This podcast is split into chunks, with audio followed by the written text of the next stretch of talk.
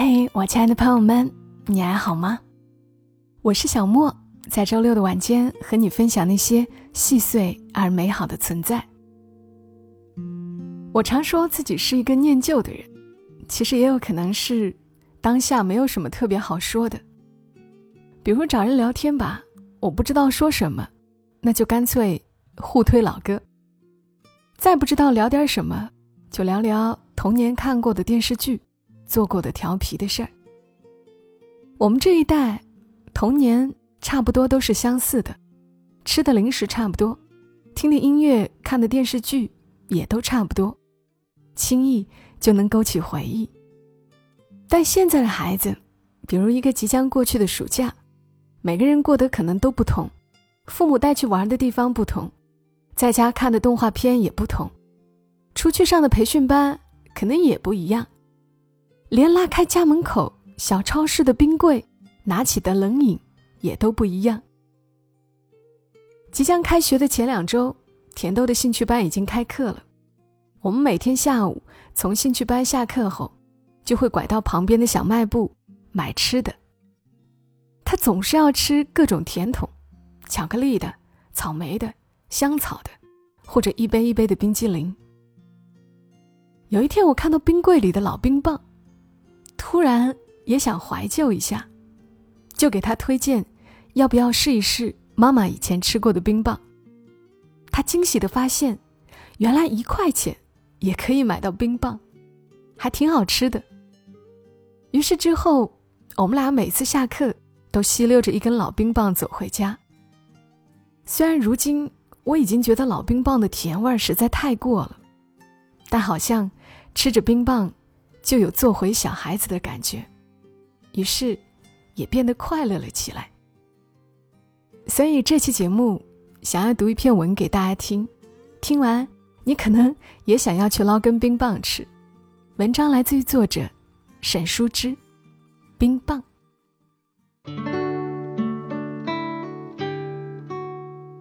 昨天晚上看见有人发绿色心情的照片，想起关于吃冷饮的旧事。不过二十来年，现在想来，竟有恍然隔世之感。我们小的时候，大约八十年代末九十年代初，冷饮在乡下出现不久，称为冰棒。卖的也只有冰棒一种。那时候冰箱还没有出现，或者只是还未传到我们乡下，也未可知。卖冰棒的。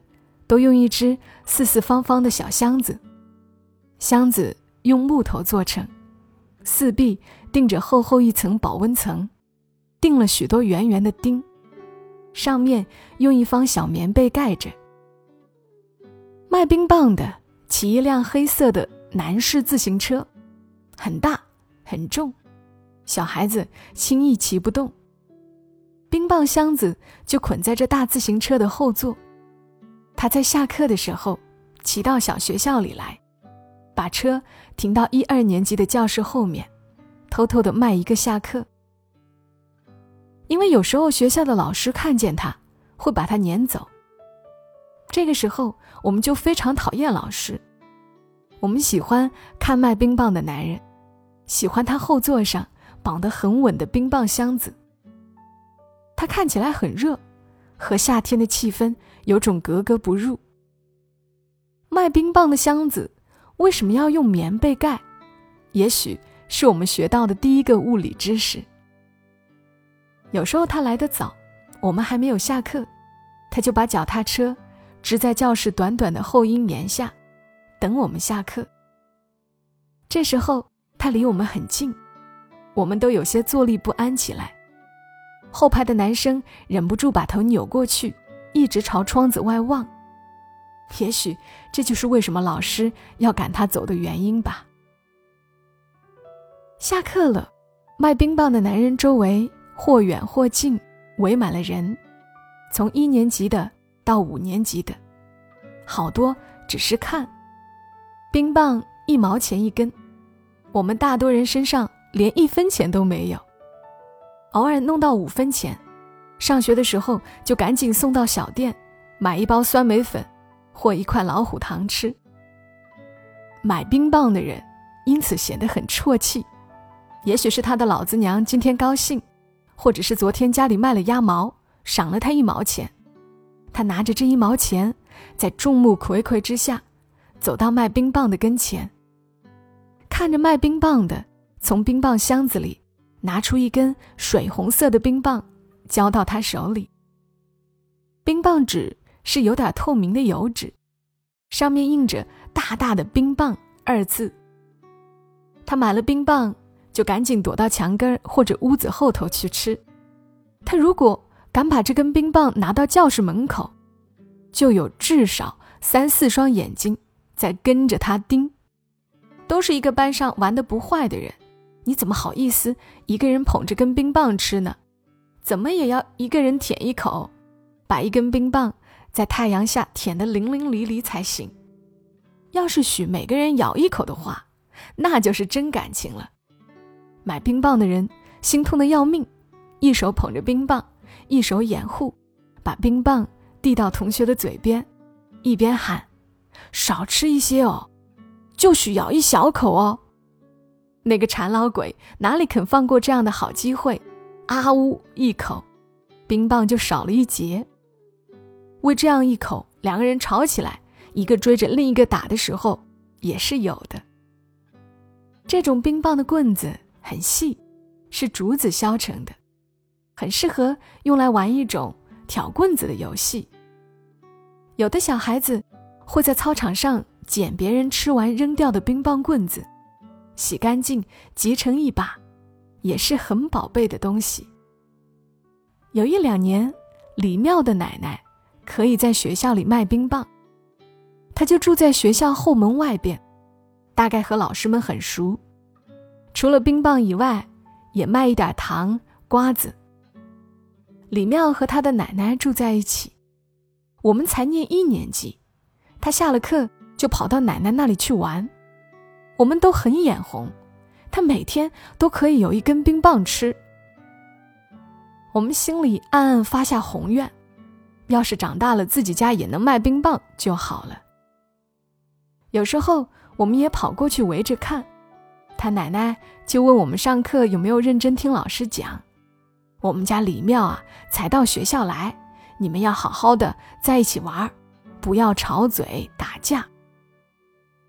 他的小儿子是个开拖拉机的，那时候村子里拖拉机还不多，拖拉机开得很慢，柴油机的声音隔着一里路都能听见。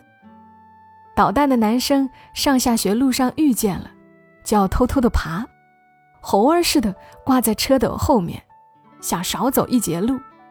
被司机看见了，一顿好骂。我们因此觉得李妙的叔叔脾气好大。夏天草木疯长，大雨连天，山上的红土泡得像发糕一样胀起来，连空气都是雨水浸染后的暗绿色。李妙奶奶的小儿子开拖拉机死掉了，一整天，他们偷偷传着消息。听讲，下坡的时候车子翻了，连颈子都压断了。开的那么慢的拖拉机也能压死人，我们都想不到。此后，关于李妙奶奶的印象就淡下去，好像隐没在一张画里一样，没有了。她大概从此就没有再在学校里卖过冰棒。有一种冰棒，两毛钱一根。比一毛钱的要大，扁，冰棒棍子也是后来常见的扁扁的样子。这种冰棒是伴随着冰柜在乡下的出现而出现的。这种冰棒是伴随着冰柜在乡下的出现而出现的。卖冰棒的木头箱子很少见了，物价也在涨。当我们上初中的时候。我们喜欢吃一种叫冰宝露的东西，两毛钱一袋冰水，水蜜桃味儿的，青苹果味儿的，都是拿甜蜜素、色素和水兑出来的，在零下十几度的冰柜里冻成一团冰坨。六七月份，天热得像要着起火来，我们走十几里路上学，放学路上第一件事就是在校门口买一个这样的冰坨子，捉在手上，把塑料袋子咬一个洞，把冰坨挤出一个角来，慢慢缩，有一点像桃子或者苹果的甜味儿。这一坨冰非常坚硬，它化得很慢，到最后里面的色素都被我们缩出来了，只剩一块小小的透明的冰块，外面袋子上“冰宝路”几个字被磨得模糊起来，花花绿绿的色粉湿漉漉的粘在手掌心上。还有一种双响炮，模样和现在的碎碎冰很像，一根有两节，像双节棍一样。可以从中间掰断，一人一节。下课的时候，我和妹妹常常买一根，两个人吃。双响棒比冰宝路好吃，有一种黏糊的沙冰感，也不像冰宝路甜的那样假，只是太容易吃完了，让人不舍。那时候我们最珍贵的一种冷饮，名字也是三个字。隔着茫茫十几年的时光，我无论如何想不起是哪三个字，只记得它里面是乳白色、牛奶味的，外面裹着一层黑黑的巧克力壳。那时候我们还没有见过牛奶，巧克力也只有隔壁小妃子在上海打工的阿姨每年过年回来，给小妃子和她的妹妹带一大袋巧克力蛋和金币巧克力回来，有时。有酒心巧克力，小小的酒瓶模样，里面灌一点点酒，巧克力的包装都辉煌灿烂。每年他都要捧一捧巧克力到我家来给我们。她长得很漂亮，声音有些沙沙的。后来去了日本，现在我看见老包装的巧克力蛋的照片，都觉得温暖而亲近。所以这种牛奶巧克力冷饮。是我们对冷饮想象的极限，就好像白壳子红塔山是大人对好烟想象的极限一般，因为一根要七毛钱，平常也买不起，总得很特殊的日子，不知怎么得了一块钱，才能兴高采烈的奢侈一回。吃的时候，外面薄薄的巧克力壳一咬很容易碎，我们用手护着，一点一点。把所有的碎屑都舔到嘴里去。后来对冷饮的热切便淡下来，大概人长大以后，对甜味的需求自然慢慢变淡了。高中的时候虽然也爱吃，但那时家里已经不那么困难，偶尔吃根冷饮就不像小时候那么难。读大学的时候，暑假总是在南京，在大姐家过。西瓜四毛五一斤，我们一买买好几个，每天切一个冰着吃，非常养眼。武塘新村的菜场附近有好几家冷饮批发店，夏天晚上，大姐常常带我们去买赤豆冰棒。她受了大姐夫影响，喜欢吃赤豆冰棒。我们一买买一堆，八毛钱一根，坐在地板上把冰棒纸拆开来。看看哪根红豆多点儿，就先吃哪根。还有一种码头牌冰砖，蓝白的纸包着方方正正的一块，奶味儿很浓，非常香甜。